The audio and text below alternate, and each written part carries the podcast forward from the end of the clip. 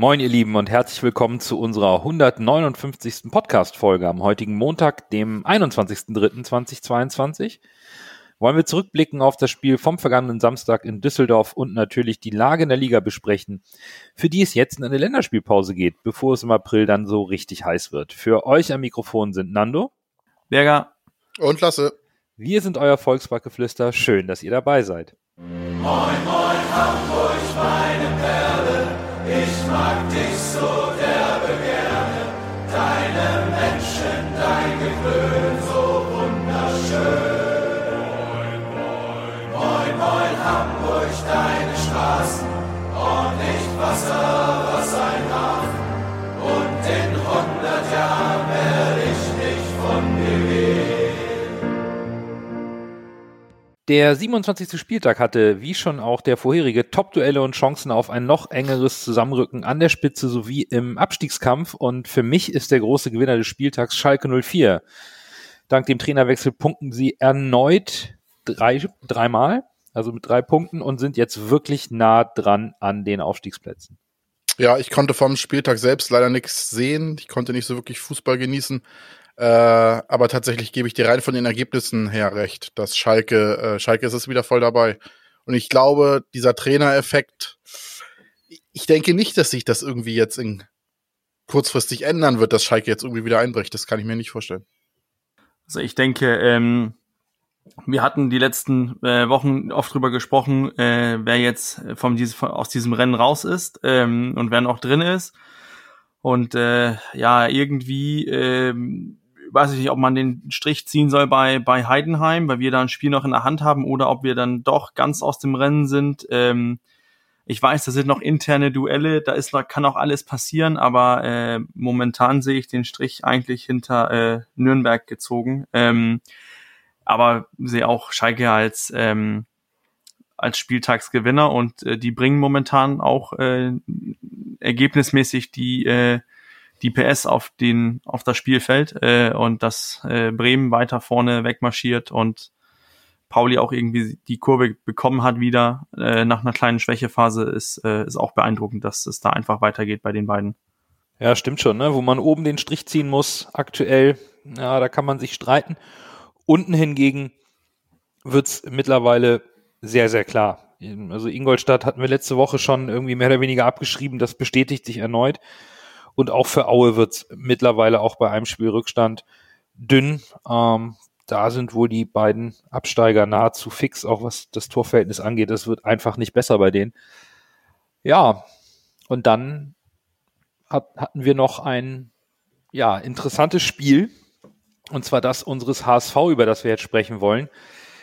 Es ging nach Düsseldorf und ja, nach den Corona-Thematiken waren wir alle gespannt, welche Aufstellung beide Trainer überhaupt äh, auf den Platz bekommen. Am Ende sah es bei beiden Mannschaften ganz gut aus. Tim Walter hat sich für Moritz Heyer als Ersatz für den gesperrten Jonas Meffert entschieden. Ansonsten konnte er alles unverändert lassen. Bei Düsseldorf gab es ein paar mehr Umstellungen, aber auch da sah es soweit alles fein aus. Nur beim HSV gab es vorher schon einen disziplinarischen Zwischenfall. Mikkel Kaufmann wurde für das Spiel aus dem Kader gestrichen, da er, wie er auch selbst bestätigte dann, zweimal zu spät zu offiziellen Terminen, einmal Training, einmal Corona-Test kam. Bürger, ist das in Dänemark angekommen und wenn ja, wie? Ähm, also ist, der ist so angekommen, der Zwischenfall, dass ich das äh, eigentlich erst bei den dänischen Medien gelesen habe, dass äh, ähm, Reserve in Hamburg äh, aus dem Kader geschmissen worden ist. Ähm, später kam ein Artikel darüber, dass Mikkel Kaufmann das als eine Überreaktion bewertet. Ähm, und die Aussage finde ich eigentlich ziemlich interessant, wenn man weiß, es ist besonders in Dänemark bekannt, wie viel äh, Pünktlichkeit in Deutschland bedeutet, besonders wie viel Disziplin herrscht im deutschen Fußball. Ähm, da kann man sich eigentlich sowas nicht äh, leisten. Und ähm, was natürlich auch noch ähm, mich auf jeden Fall persönlich wundert, ist, dass äh, ich fand immer, was man so von von HSV intern gehört hat, äh, ist halt, dass, dass, Hass, dass man mochte diesen Art und Weise, wie Miguel Kaufmann ist, dass er arbeitet, es äh, gibt sich immer 100 Prozent zum Training und plötzlich kommt der Spieler zweimal zu spät und und äh, ja neuerdings bei Instagram postet er, dass er Golf spielen ist und so. Ich glaube, das wird nicht mehr ähm, gut was, was beim, beim HSV äh, von, von Kaufmann sehen wird. Ähm, hoffentlich ist das nur dieser eine Spieler, der mit seiner Spielzeit nicht zufrieden ist. Ansonsten dieses äh, Teamgefüge, was dann natürlich, ähm, was wir immer im Laufe der Saison gelobt haben, kann ja jetzt ein bisschen so zerbröckeln, aber da habe ich noch später einen Punkt zu.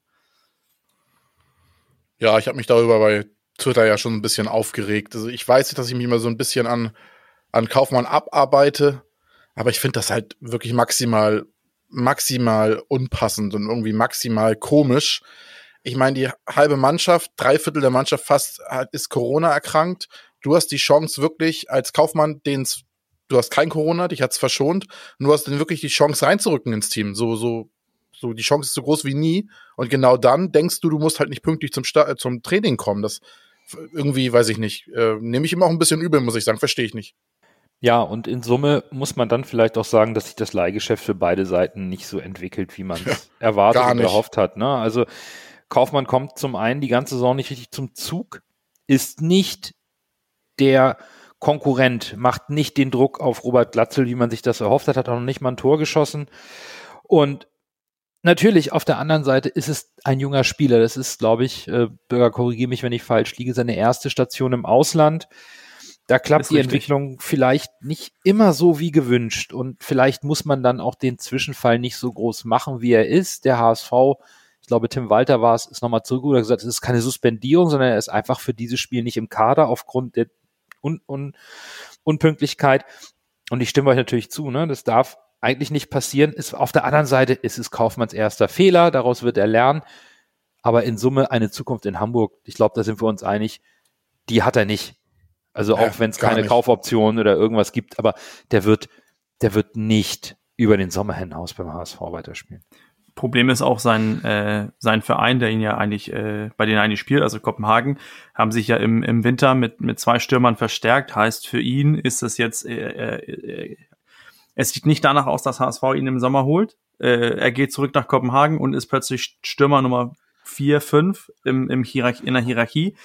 Heißt, für ihn ist das natürlich eine, eine, eine frustrierende Zeit für seine Karriere, aber aus, aus meiner Sicht, auch als Trainer, ähm, die, diese Disziplin musst du als äh, Top-Sportsmann eigentlich immer, äh, immer haben und da nützt das einfach nichts, äh, in, in, bei, wegen so einer Kleinigkeit äh, sich die sportliche Perspektive für ein Spiel auf jeden Fall jetzt bis jetzt zumindest äh, nehmen lassen.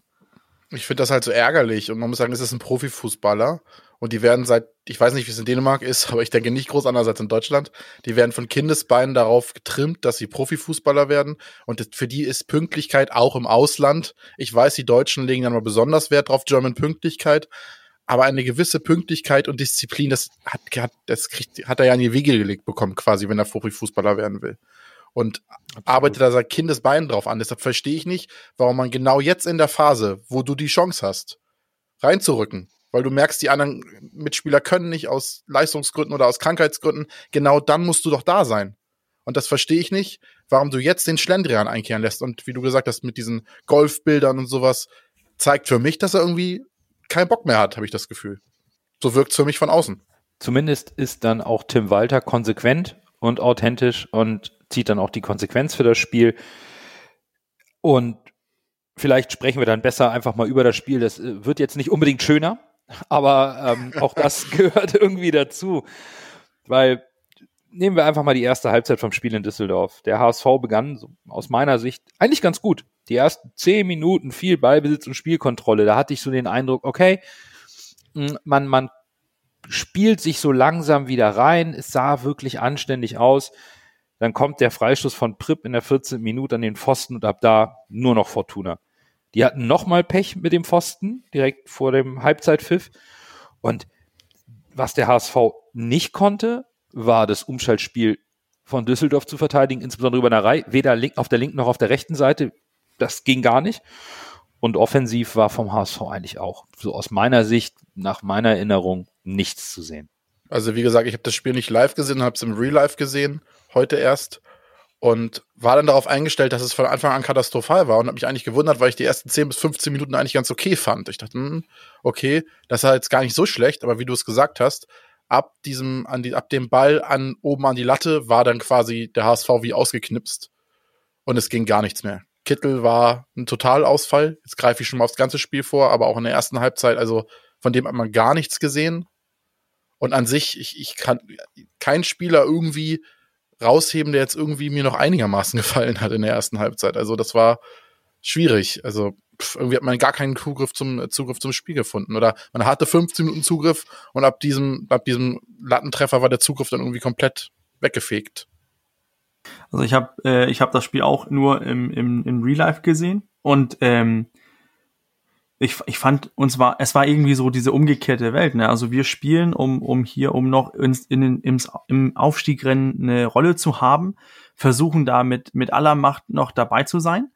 Ähm, kommen gut also müssten eigentlich gut aus der Kabine kommen mit Selbstvertrauen ey das das das wird noch das wir schaffen das noch ähm, und dann irgendwie ist dieses ähm, dieses umgekehrte Bild, dass man normalerweise denkt, äh, der HSV steht jetzt unten in der unteren Tabellenhälfte, weit hinter, was eigentlich der Kader verspricht, kommt gut aus der Kabine und dann kommt die Topmannschaft äh, und knallt plötzlich auf die Latte und, und dann ist diese äh, Unsicherheit komplett drinne, was man eigentlich hätte erwarten können bei einer Mannschaft, die im Abstiegsrennen ist, aber bei uns war es total das umgekehrte Bild. Äh, Prip knallt den Ball auf die Latte und, und plötzlich ist ist irgendwie eine Unsicherheit drinne und und keiner übernimmt irgendwie aus meiner Sicht eine Verantwortung. Ähm, du hast es angesprochen, Lasse. Ähm, Kittel bringt momentan nicht seine Fähigkeiten auf den Platz und Plan B äh, ist momentan nicht vorhanden. Ähm, Reis tritt nicht in Charakter, äh, Jatta ist ein, hatte kein gutes Spiel, Chakwetatze auch nicht waren sehr wenige Lichtpunkte ähm, und das finde ich irgendwie äh, problematisch. Der einzige Lichtblick war eigentlich das 0 zu 0 zur Halbzeit, da sind wir uns, glaube ich, einig. Also der HSV kann froh sein, dass er nicht in Rückstand geraten ist. Und dann hat man wieder diese Hoffnung, in der Kabine sammelt man sich, nimmt das Spiel endlich an und dann, wird man weiter enttäuscht. Ne? Ich meine, die zweite Halbzeit begann, wie die erste endete. Wieder eine gute Chance für die Fortuna. Und wir hatten es letzte Woche, in der, in der Analyse so ein bisschen besprochen. Ähm, das größte Manko von Fortuna Düsseldorf ist die Chancenverwertung. Und das hat den HSV im Grunde im Spiel gehalten. Und dann gibt's noch ein Geschenk von der Fortuna an den HSV in der 76. Minute. Und das nimmt man dann nicht an. Ich meine, das Ding von Kin Zombie, wieso macht er den nicht selbst? Ich bin wirklich verzweifelt vom Fernseher. Ne, ich, ich wundere mich auch. Ich habe die Chance gesehen und bin noch zurück, habe zurückgespult und denke, hey, wieso macht er den nicht selber? Ich weiß nicht, ob er in, in der Situation äh, überrascht ist, dass er so frei ist und dann einfach denkt, ich schieb den auf, auf Glatze. Ähm, ja, und dann hat Glatze eine Schuhgröße zu wenig, um ihn reinzumachen, aber ähm, das ist irgendwie dieses ähm, Glück oder dieses Missfortune, was wir in einer ähm, im Anfang der Saison so besprochen haben, wo wir diese Serie hatte von den vielen Unentschieden, da fehlt einfach dieser äh, Brustlöser und ich glaube, hätte man total gegen Spiel und Chancen, hätte man den gemacht, hätten wir auch das Spiel gewonnen. Da bin ich, da bin ich mir so ziemlich sicher, weil irgendwie dieses äh, Top-Mannschaftsglück, was, wo man so ein Spiel, wo man eigentlich unterlegen ist und dann Troch noch das, den Siegtreffer macht, das, das hat uns gefehlt. Das fehlt uns jetzt mehrere Weise, weil wir immer unentschieden spielen und nicht zwei, äh, zwei Punkte mehr holen. Ähm, und dann fand ich äh, so ähm, generell so, also generell für das ganze Spiel, ähm, wir hatten drüber gesprochen, wie wichtig äh, es wird, Khaled Narei auszu, auszu, äh, aus dem Spiel zu nehmen.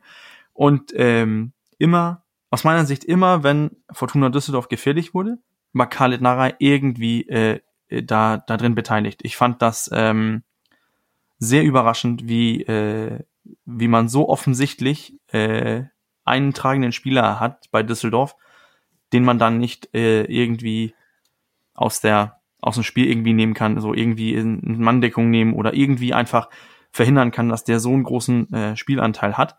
Ähm, und du hast es angesprochen, nur die Chancenverwertung von, von Düsseldorf. Ich war auch geschockt drüber, dass Düsseldorf aus diesen vielversprechenden Situationen, die eigentlich entstanden sind, nicht mehr gekommen ist. Denn da sind mehrere Möglichkeiten, wo ich, wenn, wo ich denke, Düsseldorf hätte mehr machen können. Dann guckt man sich rein statistisch das Spiel. Ich habe mir den Y-Scout erst angeguckt und dann das Spiel. Rein statistisch habe ich gedacht, ey, was reden die alle für eine Chancenwoche von den HSV? Der, Hass, der Düsseldorf hatte ja so gut wie gar nichts. Laut Statistik.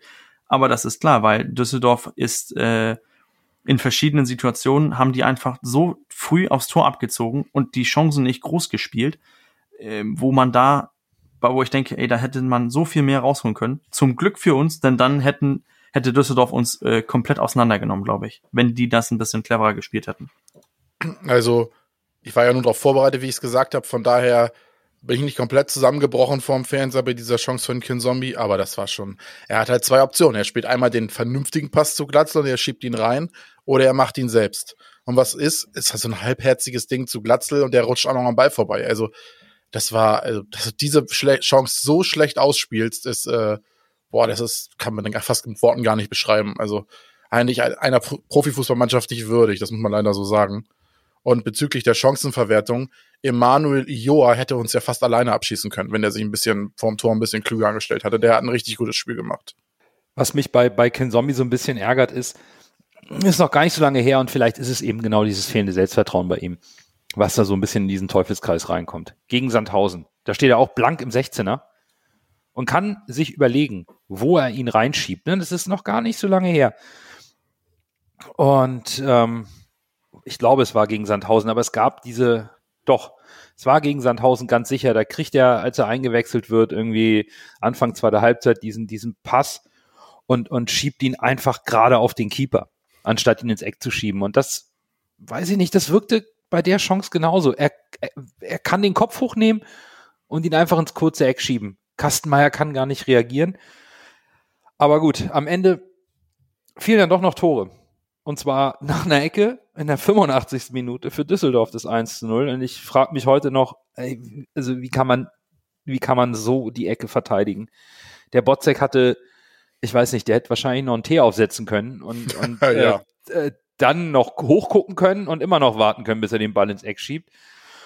Und ich glaube, genauso wie wir uns fragen, wie man die Ecke so, so schlimm, so schlafmützig verteidigen kann, wird sich Robert Glatzel fragen, wie er den Ball eigentlich in der 93. über die Linie gedrückt hat. Ich meine, der konnte eigentlich nichts machen, außer dass er den Ball an den Kopf bekommen hat. Glücklicherweise ging er rein, aber das ist am Ende ja schmeichelhaft, fast schon unverdient, das, das Unentschieden. Ja, der HSV hätte das Spiel eigentlich verlieren müssen. In der 85. Minute das Tor ne, von Botzek.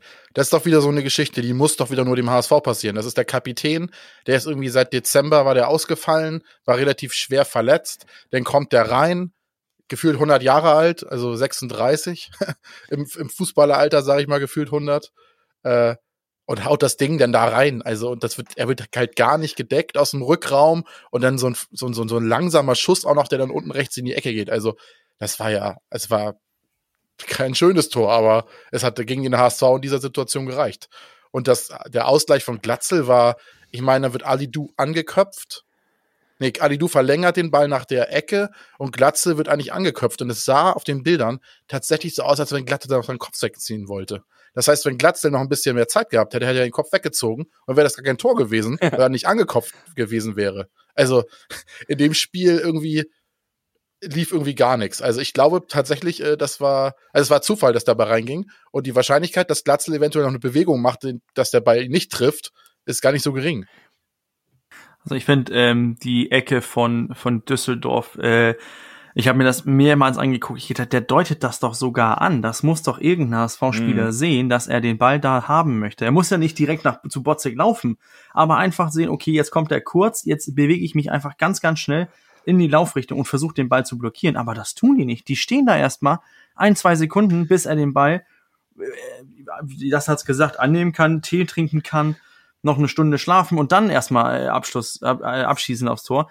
Aber das geht, das sieht so merkwürdig aus, wie der HSV das verteidigt, weil auch nur, ich glaube, es sind drei oder vier Spieler von Düsseldorf im Strafraum sind.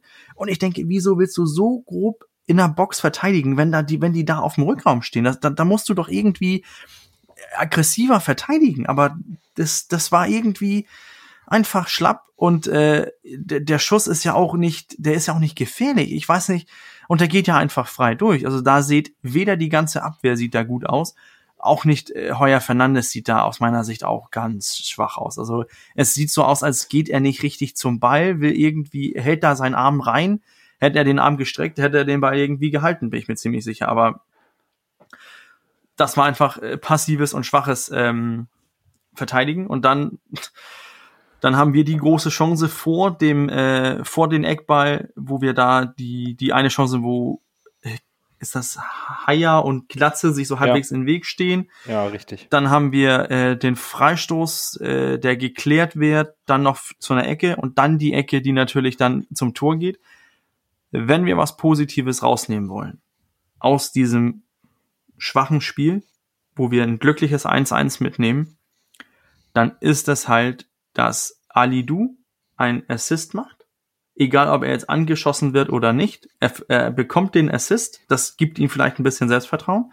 Und Glatzel macht in einem Spiel, wo er nicht gerade glücklich ist, aber trotzdem mit Einsatz hin und her war er da. Er hat versucht, aber nicht das Glück hatte, macht er dennoch ein Tor. Und das pusht ihn vielleicht auch so ein bisschen, dass man vielleicht diese beiden Spieler, besonders Ali Du, hat dieses Selbstvertrauen nötig und man hat auch gesehen, wie sehr Ali Du nach diesem Treffer gejubelt hat. Ich glaube, das äh, kann, das kann vielleicht ihn so ein bisschen Push geben, dass er zurück auf, auf ehemalige ähm, Leistungen kommt, aber ich, ich weiß nicht, ob das jetzt genug ist, aber lieber den einen Punkt, den nehmen wir mit. Ähm, aber der war aus meiner Sicht auch schmeichelhaft, obwohl wenn man das Spiel gesehen hat und du guckst sich, guckst dir die, die Chancen von, von Düsseldorf an, äh, Latte, Pfosten und die, die eine Chance, ähm, die, wo die sich da durchkombinieren von in der ersten Hälfte und dann das Tor. Aber viel mehr fand ich, hat Düsseldorf auch nicht hervorgerufen, weil die so schlemperig waren, wenn, wenn die die Möglichkeit hatten, weil sie so früh zum Abschluss gegangen sind. Irgendwie sehe ich da schon, dass der HSV auch Möglichkeiten erspielt haben. Besonders in den letzten fünf Minuten, wo wir schon viel Chancen und auch viel Gefahr ausgestrahlt haben. Das ist aber leider viel zu wenig. Und deswegen ist dieses 1-1 sehr schmeichelhaft für unsere Sicht. Ja, also ne, du hast schon nicht ganz unrecht, aber in Summe muss man einfach sagen, und das hast du ja auch gerade zum Abschluss gesagt, es ist einfach viel zu wenig gute zehn Minuten am Anfang und fünf Minuten, weil man in Rückstand gerät, ist zu wenig. Und wir haben ja in den letzten Wochen, zumindest Lasse und ich, haben eher von einer Ergebniskrise gesprochen, von einer normalen Delle in der Entwicklung. Bürger, du hattest schon eher gesagt, es gibt einen negativen Trend. Und dennoch hatten wir immer die Hoffnung, dass es wieder aufwärts geht im nächsten Spiel. Aber jetzt muss man auch mal sagen, wenn wir ein bisschen zurückschauen, Seit dem 2-0 gegen Heidenheim am 12. Februar, das war der 22. Spieltag, hat der HSV in den darauffolgenden vier Spielen genau zwei Punkte geholt. Unentschieden in Sandhausen, Niederlage gegen Bremen. Die kann man vielleicht sogar noch akzeptieren. Bremen ist momentan die Top-Mannschaft der Liga zusammen mit St. Pauli. Niederlage in Nürnberg und jetzt das Unentschieden in Düsseldorf. Und wenn man es zusammenfasst und wenn man ganz sachlich und ehrlich rangeht, würde ich jetzt behaupten, der HSV war in keinem dieser Spiele die bessere Mannschaft. Das ist ein Problem. Und da würde mich mal interessieren, ob wir gemeinsam jetzt den einen oder anderen Erklärungsansatz finden zu dieser aktuellen Phase, Bürger. Ja, also wir waren über die 90 Minuten jeweiliges, jeweilig im Spiel waren wir nicht die besseren, die bessere Mannschaft. Wir waren in der ersten, in der einen Halbzeit gegen Sandhausen gut. Wir waren aus meiner Sicht auch in der einen Halbzeit gegen Bremen besser. Gegen Nürnberg fand ich uns nicht besser. Ich fand uns, da hätten ein Unentschieden vielleicht aus meiner Sicht äh, gerecht, wäre gerecht gewesen. Jetzt gegen Düsseldorf wieder nicht die bessere Mannschaft. Ähm, und aus meiner Sicht haben wir ein Problem, dass äh, mehrere Personen oder mehrere Spieler im Kader einfach momentan nicht die Leistung bringen, die sie eigentlich in der Hinrunde zuletzt ähm, gebracht haben. Ich habe das vorhin angesprochen, Sonny Kittel, von denen ist so wenig zu sehen. Ähm, er ist nicht mehr Akzente geben, ist nicht mehr ähm, hervortreten, spielt irgendwie auch ohne Selbstvertrauen, diese ohne, ohne Selbstverständlichkeit, dass ihm die Sachen gelingen. Ähm, Ali Du haben wir drüber gesprochen, dass er im Formtief steht. Äh, ist momentan auch irgendwie nicht ähm, diese Sicherheit vorne äh, der dann das Spiel entscheiden kann, wie wir gehofft haben oder wie wir gerne wünschen. Dann aus meiner Sicht ein, ein Chuck Betatze ist an, an, an den Tatsachen angekommen in der zweiten Liga, wo er äh, durch äh, harte Duelle aus dem Spiel genommen wird, so ein bisschen wie Ali Du, was auch gegen ihn funktioniert. Und dann Daniel Heuer Fernandes ähm, hat auch nicht mehr diese fantastischen Paraden, die er äh, in, in einer in der Rückrunde oder in der Hinrunde hatte. Man hat, wir haben darüber gesprochen, dass er gegen Bremen nicht gut aussah beim einem Tor, gegen Nürnberg und jetzt wieder gegen Düsseldorf finde ich ihn auch, das, das kann man ihn auch so ein bisschen ankreiden. Ähm, dann, dann kommt das einfach zusammen. Das sind viele Spieler, die, die nicht die Leistung bringen. Wann hatten wir zuletzt darüber gesprochen, wie überragend ein Reis war? Ähm, und dann sind wir zurück bei Vuskovic, Schonlau, Meffert, ähm, diese stillen Lieder, die, die halt da sind, solide spielen, aber so richtig spielentscheidend sind die leider nicht. Das heißt, du gehst jetzt ein bisschen auf die Formschwäche der Spieler ein. Lasse, ähm, wäre das auch dein Ansatz, um die aktuelle schwache Phase zu erklären? Ja, muss ja. Ich kann mir, ich kann mir beim besten Willen nicht vorstellen, dass es ein mentales Problem ist, weil ich meine, das hätten wir jetzt das fünfte Jahr in Folge, wo ungefähr zum gleichen Zeitpunkt plötzlich irgendwie die Nerven versagen. Ich kann mir nicht vorstellen, dass es dieses Jahr wieder so ist, weil es wurde alles geändert. Es gibt einen neuen Trainer, es gibt komplett neuen Ansatz von Fußball, es gibt sogar einen neuen Torwarttrainer, es gibt neue Leute im Staff, es gibt neue Spieler. Ich, weiß nicht genau, warum dieser Rückrunden HSV jetzt genau wieder an diesem Zeitpunkt auftritt. Es kann, dann, es kann, dann kann es nur ein Fluch sein und sowas gibt's im reellen Leben nicht. Das ist Aberglaube. Ja. Und äh, es, es ist, muss die Formschwäche der Spieler sein. Warum diese jetzt genau an diesem Zeitpunkt auftritt, das, das, das mag ich nicht zu beantworten. Das ist echt, was mir noch in die Karten spielt, was ich hier immer sage, jetzt, jetzt hat man natürlich auch nicht die Spieler geholt, die jetzt man reinwerfen kann, um die Situation zu ändern. Das meinte ich ja immer. Man ist offensiv nicht breit genug aufgestellt. Und das genau, es tritt jetzt genau das ein, was ich meinte. Düsseldorf war quasi war, war die Blaupause dafür mit dem, was ich, was ich, wo ich Angst vor hatte. Mhm. Man hat ein Spiel, wo man gar nicht reinkommt, sich wirklich einen abkrampft und dann hat man keine Spieler auf der Bank, die irgendwie reinkommen können. Ein Kaufmann hat keine Lust zu trainieren, kommt zu spät zum Training, ist nicht im Kader. Äh, dann ist der, der äh, unser Meißner ist an Rostock verliehen, also hast du keinen wirklichen Stoßstürmer, den du reinwerfen kannst. Ali Du ist komplett außer Form. Jacques Tatze ist, wie Bürger gesagt hat, auf den äh, Boden der Tatsachen angekommen. Also ein, zwei Offensivspieler, die man eventuell noch reinschmeißen könnte, äh, wären gut, weil dann hat man vielleicht noch ein paar Alternativen. So ist es halt schwer, jetzt so ein Spiel, wenn die Spieler nicht in Form sind, zu drehen, weil du halt kein anderes Spielermaterial hast, das du reinwerfen kannst. Ich würde auch mitgehen. Ich glaube auch, dass es so ein bisschen gerade die Formschwäche einiger Spieler ist, die wir so nicht abfangen können. Auf der anderen Seite darf man aber bei der berechtigten Kritik an den nicht guten Leistungen auch nicht vergessen, dass wir diese Tiefe im Kader eigentlich nicht mehr haben können.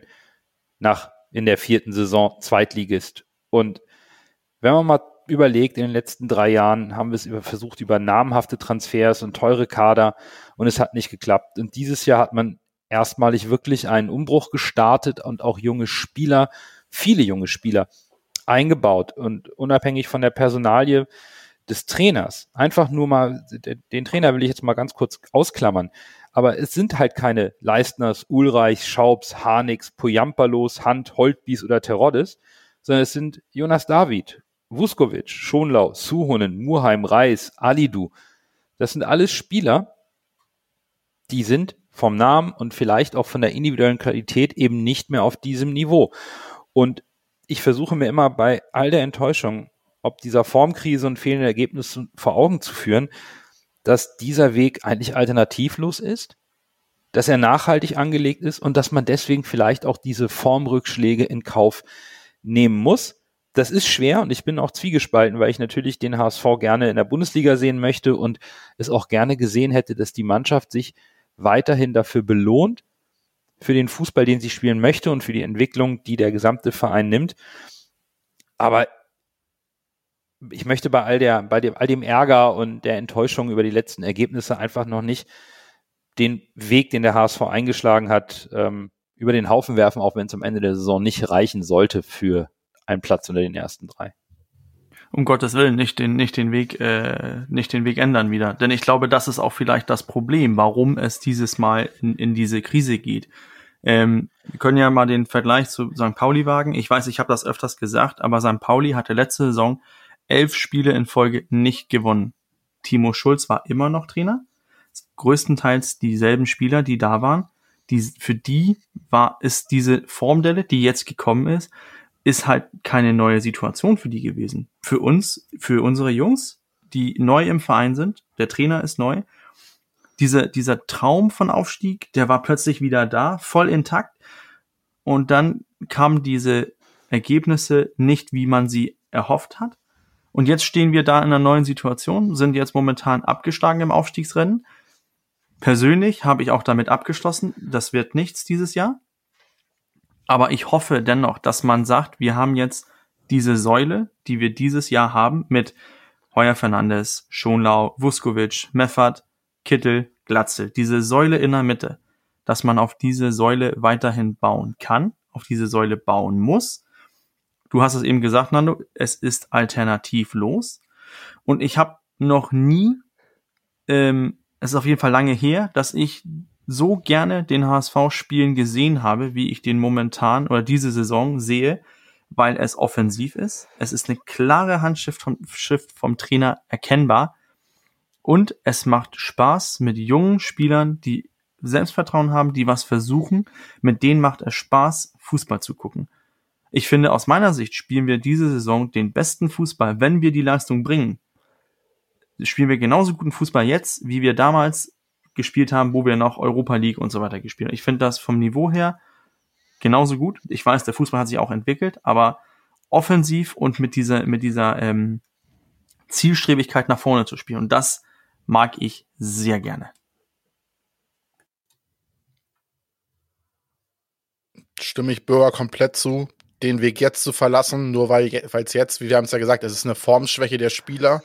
Es ist kein generelles Problem, was äh, jetzt sich manifestiert und jetzt für immer so bleiben wird. Also es wird sich auch wieder, es wird, es wird auch wieder besser, besser werden. Es ist einfach eine Formschwäche von mehreren Spielern, was sich dann halt auf die gesamte Leistung der Mannschaft auswirkt. Und äh, bloß nicht irgendwie jetzt alles in Frage stellen, sondern so weitermachen. Und ich stimme der Bürger komplett zu. Was ich mir mich gefragt habe, so eine steile These jetzt von mir, wäre es vielleicht für den HSV sogar besser, weil ich rechne uns noch nicht hundertprozentig raus aus dem, aus dem Aufstiegsrennen, weil ich, weil oben spielen die Mannschaften wirklich noch oft gegeneinander. Das darf man nicht vernachlässigen. Klar, man klammert sich natürlich auch so ein bisschen an den letzten Strohhalm, das gebe ich zu. Mhm. Und äh, ich falle auch nicht aus allen Wolken, wenn es nicht klappt. Also rechnen tue ich nicht mehr damit, dass wir aufsteigen, muss ich tatsächlich sagen, im Gegensatz zur letzten Folge, weil ich sag mal, ich hätte damit gerechnet, dass wir es schaffen, äh, wenn das, wenn ich jetzt gegen Fortuna einen spielerischen guten Ansatz gesehen hätte. Momentan, wie sich diese Formkurve entwickelt, habe ich nicht das Gefühl, dass die Mannschaft so spielstark ist, dass sie halt diese restlichen Spiele alle gewinnen kann, weil den Großteil der restlichen Spiele musst du halt gewinnen. Und da komme ich zu meiner These, wo ich sage, ich glaube tatsächlich, es wäre für den HSV besser, wenn man in den letzten Spielen gegen starke Mannschaften in Anführungszeichen spielen würde, die in der oberen Tabellenhälfte sind, würden wir uns, glaube ich, leichter tun, als wenn wir jetzt gegen die unteren Mannschaften spielen. Klar, die spielen gegen den Abstieg, aber gefühlt habe ich irgendwie das Gefühl, der HSV würde sich bei so einem Endspurt gegen die größeren leichter tun, als jetzt gegen die kleinen, weil da die Fallhöhe halt auch noch viel höher ist. Das ist ein interessanter Punkt, den du da ansprichst. Ähm, der ist natürlich unglaublich spekulativ, klar. Ja, klar. Mm, ich habe so prinzipiell den Eindruck, dass es gar nicht so sehr um den jeweiligen Gegner geht, weil auch Mannschaften, die irgendwie die Saison schon ähm, gedanklich beendet haben, sei es, weil sie im Niemandsland der Tabelle stehen, also im gesicherten Mittelfeld oder schon sicher abgestiegen sind. Auch da ist es tagesformabhängig und die Liga ist sehr, sehr zusammengerückt. Ein Punkt, den ihr zwei eben eingebracht habt, den, den finde ich auf der anderen Seite aber viel entscheidender. Nämlich, dass die Verantwortlichen des HSV mh, hm, den Weg per se nicht verlassen sollten, ist klar, aber trotzdem genau hinschauen müssen. Nicht nur, wenn es schlecht läuft, auch wenn es gut läuft. Und da geht es natürlich auch dann um die gesamte Mannschaft und das Gefüge, aber eben auch um den Trainer. Also passt die Entwicklung und stimmt der Plan. Also ich will darauf hinaus, der HSV und die Verantwortlichen sollten sich nicht ausschließlich auf kurzfristige sportliche Ergebnisse konzentrieren. Weder wenn es gut läuft, noch wenn es schlecht läuft. Denn wir haben zum ersten Mal einen Trainer, der wirklich mutig genug ist, junge Spieler einzusetzen und man sollte schauen, wie gut ist die Entwicklung dieser jungen Spieler vorangegangen. Und offensichtlich ist man da sehr zufrieden. man sagt auch, so in den Medien war es zu lesen, es soll auch keine Notverkäufe am Ende der Saison geben, egal ob erste oder zweite Liga. Man will sich punktuell verstärken. Aber der aktuelle Kader in dieser Grundstruktur, Bürger, du hast es eben auch angesprochen, diesen, diese Achsen, die sind gewachsen die sind wirklich im Laufe der Saison entstanden. Die wurden nicht gekauft. Die wurden nicht gekauft und es wurde nicht mit dem Finger auf die Spieler gezeigt, du bist jetzt ein Säulenspieler und du bist eine Säule und du bist eine Säule, sondern die haben sich entwickelt. Im Laufe der Saison hat sich Robert Glatzel vorne als klarer Stürmer Nummer eins entwickelt, als Zielspieler. Ein Sonny Kittel hat sich von der linken offensiven Seite im zentralen Mittelfeld als klarer Taktgeber in der Offensive entwickelt. Ein Sebastian Schonlau hat zusammen mit Jonas David und jetzt eben Vuskovic eine bombensichere Abwehr gestellt, die spielerisch sehr, sehr stark ist. Hat sich alles entwickelt. Jonas Meffert, ein Spieler, wo wir gesagt haben, hm, holen wir den halt aus Kiel, ja, hm. ein Anker im Mittelfeld, der Ruhe reinbringt, der die Löcher stopft. Das alles hat sich entwickelt. Und diese Entwicklung, die finde ich unglaublich positiv. Und ich glaube, dass der HSV deswegen, und das hoffe ich sehr, nicht diesen Weg verlässt, sondern genau hinschaut und auch bei nicht so guten Ergebnissen darauf achtet, dass in dieser Saison vieles sehr, sehr Positives angestoßen wurde und man damit auch eine saubere Saisonbewertung macht und nicht in Aktionismus verfällt. Ich glaube, Nando, du hast das vorhin ähm, auch angesprochen, dieses Alternativlos. Wir wissen, es geht den HSV finanziell immer noch nicht gut. Wir dürfen erst jetzt wieder volle Stadien in Deutschland. Ähm, und dann finde ich das natürlich sehr interessant, dass man sagt, wir wollen uns nur punktuell verstärken. Ich glaube, man weiß ganz genau, wo man sich verstärken möchte, wo man sich verstärken kann. Ähm, man kann vieles über Jonas Bold sagen, positiv und negativ, oder auch Mutze, den kann ich auch dazu zählen. Aber wie viele von diesen Spielern, die wir jetzt geholt haben in den letzten Jahren, waren Spieler, die man geholt haben, ohne komplett den Gedanken ähm, dahinter nicht zu verstehen. Wir können darüber sprechen, Sven Ulreich, der Gedanke war da, man hat das Vertrauen nicht in, in Heuer Fernandes gehabt, warum auch immer. Toni Leisner, klar, eine Abwehr, ein Abwehrchef. Man hat immer mit jedem Spieler, den man geholt hat, hat man irgendwie so den Gedanken dahinter erkannt. Es war nicht irgendwie so ein Prestige-Transfer irgendwie, wir holen jetzt einen, weil wir einen holen müssen. Aus meiner Sicht macht, machen wir da schon mehr richtig als viele andere Vereine. Und dann kommen wir noch dazu. Wir sind in dieser Saison sind wir reingegangen. Und ich glaube, das, das vergessen viele HSV-Fans, weil wir die Saison gesehen haben, weil wir der HSV sind, weil viele andere Mannschaften in der Liga auch in die erste Liga gehören, von Vereinsseite, von Geschichte her aus. Aber es sind nicht irgendwelche ähm, kleinen Vereine runtergekommen. Es sind Schalke runtergekommen. Es ist Werder Bremen runtergekommen. Es sind noch in der Liga Hannover, Düsseldorf, Nürnberg. Das sind auch Vereine, obwohl die jetzt hinter deren Möglichkeiten sind, die eigentlich in Anspruch haben, Geschichte, Fanbase-mäßig, Image-mäßig, die den Anspruch haben, in die erste Liga zu gehen. Es sind nur zwei direkten Aufsteiger und ich glaube, äh, die Enttäuschung, nicht vorne wegmarschiert zu sein bei Bremen und Schalke, ist größer als die, die jetzt bei uns ist. Aber weil wir kurz die Hoffnung hatten, tut diese Formdelle, diesen negativen Trend, der tut dann doch ein bisschen mehr weh. Aber man darf nicht, man darf leider nicht vergessen, wo das Ranking im Sommer war. Da waren wir nicht ähm, zwischen den ersten beiden Favoriten. Das stimmt. Und ich habe vielleicht noch einen positiven Punkt, um um so ein bisschen die Rückschau und das Spiel Düsseldorf abzuschließen. Ist euch die Reaktion auf den Ausgleich mal aufgefallen? Normalerweise, wenn du in der letzten Sekunde den Ausgleich machst, läuft die Mannschaft geschlossen Richtung Fankurve und jubelt, was das Zeug hält. Und die Bank springt auf. Was ich im Fernsehen gesehen habe, war Robert Glatzel, der kurz eine Jubelfaust macht, aber ansonsten eher Enttäuschung. Richtig hängende Köpfe, Frustration und Erschrecken über die gebotene Leistung. Und tatsächlich war man eher schockiert darüber, dass man hier noch einen Punkt mitnimmt, als dass da Freude herkam. Und das vermittelt mir zumindest den Eindruck, dass die Mannschaft sehr wohl weiß, dass es gerade nicht läuft und das nicht so hinnimmt. Das ist die beschäftigt, dass die wirklich das nicht einfach so, naja gut, ich kriege ja trotzdem mein Gehalt, sondern dass sie das nervt, dass sie, dass sie, dass sie sich daran stören, dass sie ihre Leistung nicht abrufen Und dieses Stück weit, ja, die Reflexion, die direkt nach dem Tor passiert bei der Mannschaft, die finde ich sehr interessant. Kittel war, ist in den letzten Wochen überhaupt kein Faktor. Der fehlt. Wir haben es eben angesprochen. Haier war auch überhaupt nicht zu sehen im Mittelfeld, wo am Anfang der Saison Tore geschossen hat. Es klappt die Verschiebung im Mittelfeld nicht mehr. Wir kriegen das hohe Anlaufen des Gegners nicht mehr in den Griff und können es nicht ummünzen. Aber die Mannschaft kann es und das hat sie in dieser Saison öfter gezeigt, dass sie es kann, als eben schlechte Spiele zu machen. Vielleicht ist es einfach nur eine Kopfsache und die Länderspielpause ist jetzt vielleicht ganz gut, um mal durchzupusten, sich neu zu sortieren und den Kopf nochmal hochzunehmen und nach vorne zu gehen. Und ich traue das weiterhin der Mannschaft und dem Trainerteam zu, dass wir noch ein gutes Saisonfinale spielen. Für welchen Platz es auch immer reichen mag. Aber ich bin noch nicht bereit zu sagen, gut, das ist jetzt die Leistung, die wir in die restlichen acht Spiele sehen. Das glaube ich nicht. Ich glaube, hier kommt noch ein Turnaround und es gibt noch einen guten Abschluss spielerischer Natur, ergebnisunabhängig oder platzierungsunabhängig. Und wir werden, glaube ich, ähm, auch wenn es schwer ist, das Spiel in Düsseldorf schnell vergessen machen. Ich kann meine steile These, die ähm, mit der ich richtig zu knabbern habe, Oha. Ja, weil es ist nicht meine Art und Weise, so jubeloptimistisch zu sein, wie sie eigentlich ist. Aber es ist mir aufgefallen, wir haben jetzt eine Länderspielpause. Heißt, irgendwie, ähm, ich habe das Gefühl, Tim Walter ist ehrgeizig genug, irgendwie da noch alles rauszukitzeln.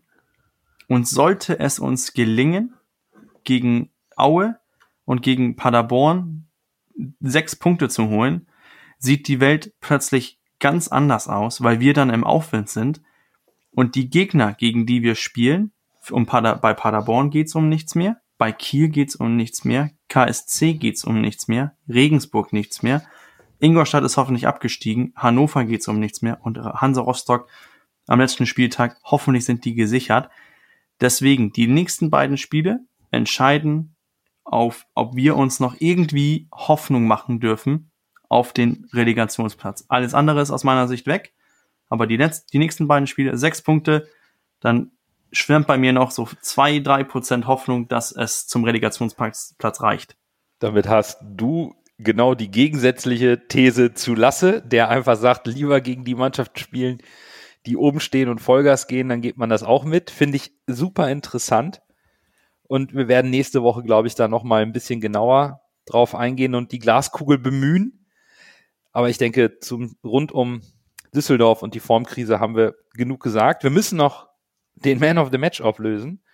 Aber vorher ähm, vielleicht noch eine kleine Anmerkung, denn ähm, auch wir haben die Darstellung rund um die Polizeieinsätze und des Fanverhaltens bei An- und Abfahrt am Samstag gelesen. Keiner von uns war vor Ort. Wir wollen das Thema jetzt hier nicht aus, aufnehmen, weil wir dazu einfach nicht viel sagen können. Nur informell. Es gibt zwei Darstellungen neben den medialen Berichten, die die Sicht der Polizei und der Deutschen Bahn schildern, hat unser Supporters Club seine Sicht und äh, wohl aufgrund von persönlichen Erfahrungsberichten die Erlebnisse dargestellt. Daher lest euch gerne an, an dieser Stelle, verweisen wir darauf, diese Berichte durch. Wir sind absolut schockiert ob der Berichterstattung und es ist unfassbar traurig, dass die Rückkehr der Fans solche Begleiterscheinungen mit sich bringt und die Beschreibung der Ereignisse seitens des Supporters Clubs, die, die lesen sich wirklich furchtbar. Aber auch eins möchten wir hier nochmal betonen, ähm, so sehr wir uns freuen, dass die Stadien wieder voller sind und mehr Stimmung reinkommt. Ne? Böller im Stadion, das geht gar nicht. Und das Knallen von Böllern auch noch im Stadion zu bejubeln, das also bei dem, was schon gerade bei Böllern passiert ist und bei der aktuellen politischen Situation, wirklich denkt mal drüber nach, ob ihr wirklich Böller in einem Stadion zünden müsst. Das ist einfach, das geht gar nicht. Ja, kann ich nur zustimmen. Zu Pyrotechnik und zu Feuerwerk kann man sagen, was man möchte oder denken, was man möchte. Da gibt es geteilte Meinungen zu. Gerade zu Pyrofackeln sage ich, okay, ist auch gefährlich, aber Böller sind Böller sind scheiße gerade in solchen Menschenmassen. Das ist absolutes No-Go. Ja, so, so ist es. So. dann erst Groh, der den Ball übernimmt. Halbwinkel versucht zu Mackert. Er sollte schießen. 25 Meter am ersten frei. Schuss auf das Tor. Tor! Tor! Ein herrlicher Treffer. Ein wunderbarer Treffer. Angeschnitten. Der Ball fliegt da unhaltbar rechts ins Eck. Wenn wir jetzt einen Ball hätten, würde ich es Ihnen nochmal zeigen. Also dann, auf zum schweren Gang nach so einem Spiel, dem Küren des besten HSVs vom Spiel Düsseldorf gegen den HSV. Kurz und schmerzhaft, Lasse, wen hast du gewählt? Oh, ich habe mich super schwer getan. Äh, kurz und schmerzlos. Robert Glatzel, weil er selbst in so einem Spiel ein Tor schießt. Ja, für mich war Reis der einzige Normalform, deswegen habe ich mich dann für äh, Ludovic Reis entschieden. Ich bin gerade äh, geschockt, weil ich habe Reis so weit von Normalform gesehen, Nando. Aber okay, äh, ich bin bei äh, ich bin bei Lasse. Ich ich finde Glatze hat eigentlich ähm, einen guten einen guten Einsatz gegeben, auch zuletzt das Tor gemacht. Äh, ich finde eigentlich, dass, dass er momentan, ähm, ich mag ihn so als Spielertyp irgendwie gerne, weil er sich voll aufreißt und auch äh, Torgefahr ausstrahlt. Ähm, einen lustigen kurzen Fun Fact habe ich noch. Ähm, wenn wir statistisch gucken, welcher Spieler war gegen Düsseldorf unser Mr. 100 Prozent? Boah, jetzt kommt er mit den Quizfragen, das habe ich gerade alles hinter mir. ähm, Jamra? Jamra ist Vuskovic. falsch. Vuskovic ist falsch. Es ist Manuel Winsheimer. Ah, 100 Prozent Ja, der hat seiner 30 Sekunden Aktionen. gespielt. Der hat acht Minuten gespielt, aber 100 Prozent seiner Zweikämpfe, alle Pässe sind angekommen, alles mit 100 Prozent bestanden. Das fand ich gerade, als ich das, als ich mich so ein bisschen vorbereitet habe, fand ich das eben ganz lustig, dass äh, er alles mit 100 Prozent. Im hätte- Gegensatz zu Rohr, der dieselbe Zeit gespielt hat, überhaupt äh, an keine Situation beteiligt war. Und hätte unsere Hörerschaft das gewusst, hätte vielleicht unser Vinci noch ein paar Punkte bekommen. Stattdessen haben sie auf Platz drei Vuskovic gewählt, auf Platz zwei Glatzel und auf Platz eins den, den Bürger so schlecht fand. Und mein Man of the Match, Ludovic Reis. So. Jetzt kommen wir auch schon zum Abschluss der Folge und da haben wir noch eine weitere Transfernachricht zu besprechen. Der HSV hat, wenige Tage nachdem die Kaufoption von Mario Vuskovic gezogen wurde, auch den zweiten Leihspieler per Kaufoption fest verpflichtet und ebenfalls einem Vertrag bis 2025 gegeben. Miro Muheim bleibt uns erhalten und im Gegensatz zum Transfer von Vuskovic gingen die Fanmeinungen in den sozialen Netzwerken jedoch deutlich auseinander.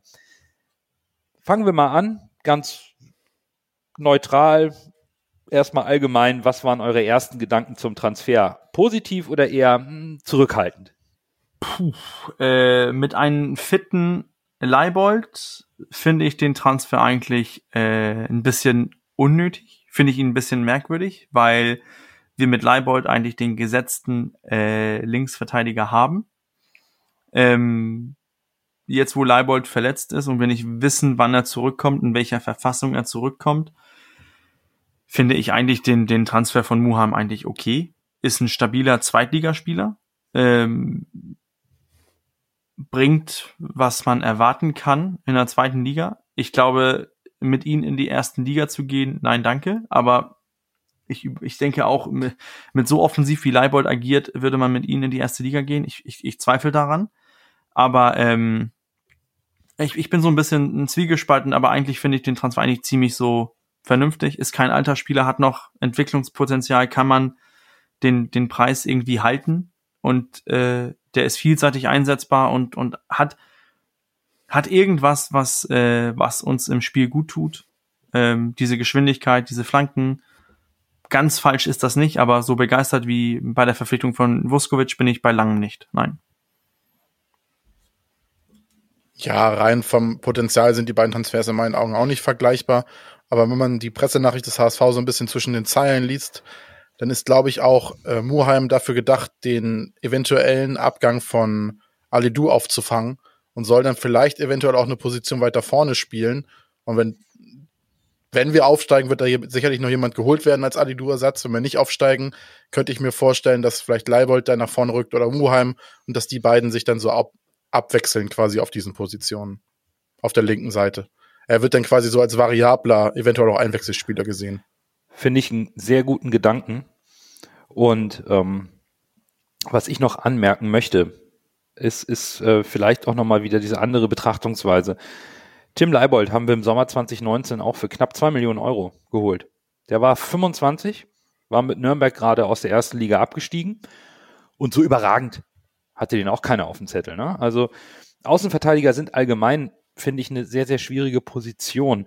Der HSV war da auch einige Zeit lang überhaupt nicht gut aufgestellt. Ne? Wenn einer ausgefallen ist, hatten wir kaum Ersatz. Deswegen kommt vielleicht auch noch hinzu, der Vertrag von Tim Leibold läuft nur noch bis 2023. Wenn man sich da nicht auf eine Vertragsverlängerung einigen kann oder sogar ein gutes Angebot für Tim Leibold erhält, da gab es ja schon mal Gerüchte, dass er aufgrund seiner überragenden Saison beim HSV damals mit irgendwie 16 oder 19 Vorlagen in die erste Liga wechselt für eine gute Ablösesumme, hätte man hier bereits den Ersatzmann verpflichtet. Was ich auch verstehe, ist die Kritik am Transfer aus finanzieller Sicht. Ne? Es sind jetzt knapp anderthalb Millionen für Muheim, davor gute drei Millionen für Vuskovic. Du hast also viereinhalb Millionen in die Abwehr investiert. Das entspricht in etwa dem Sommertransferüberschuss, den der HSV jetzt hier äh, vor Beginn der Saison erwirtschaftet hat. Und wenn man dann berücksichtigt, Mindereinnahmen in der Pandemie, die roten Zahlen der letzten Jahre, ist natürlich die, die entscheidende Frage, die vielleicht aus dieser Kritik mitschwingt, ist, hat der HSV noch genug Geld in der Kasse, um die notwendigen Verstärkungen der Offensive zu holen? Denn darüber haben wir heute gesprochen. Wir haben keinen Ersatzmann für Robert Glatzel. Da ist kein Konkurrenzkampf. Ali Du wird uns wohl verlassen. Dann fehlt uns zur Not auch das Geld, um Chakvetaze zu kaufen. Also wir haben da noch Lücken, die müssen wir stopfen, unabhängig von erster oder zweiter Liga, je nachdem, wie viele Spieler wir aus dem Nachwuchs noch hochziehen können, aber der ein oder andere etwas gestandenere Spieler tut, würde uns gut zu Gesicht stehen. Wir sprechen davon, dass wir nicht mehr alles so von der Bank reinwerfen können. Da kann ich die Kritik aus finanzieller Sicht verstehen, weil es schon für einen Zweitligisten irgendwie vier, zwischen vier und fünf Millionen rein in die Abwehr zu investieren schon ordentlich ist. Von daher ansonsten Muheim, ich sehe den auch als flexiblen, variablen Spieler, den ich gerne im Kader habe. Lasse, du hast das Statement vom HSV angesprochen. Da wurde auch viel auf die menschliche Komponente eingegangen. Das ist nun mal einfach was wert, wenn man sieht, wie fragil auch manchmal so ein Teamgefüge sein kann.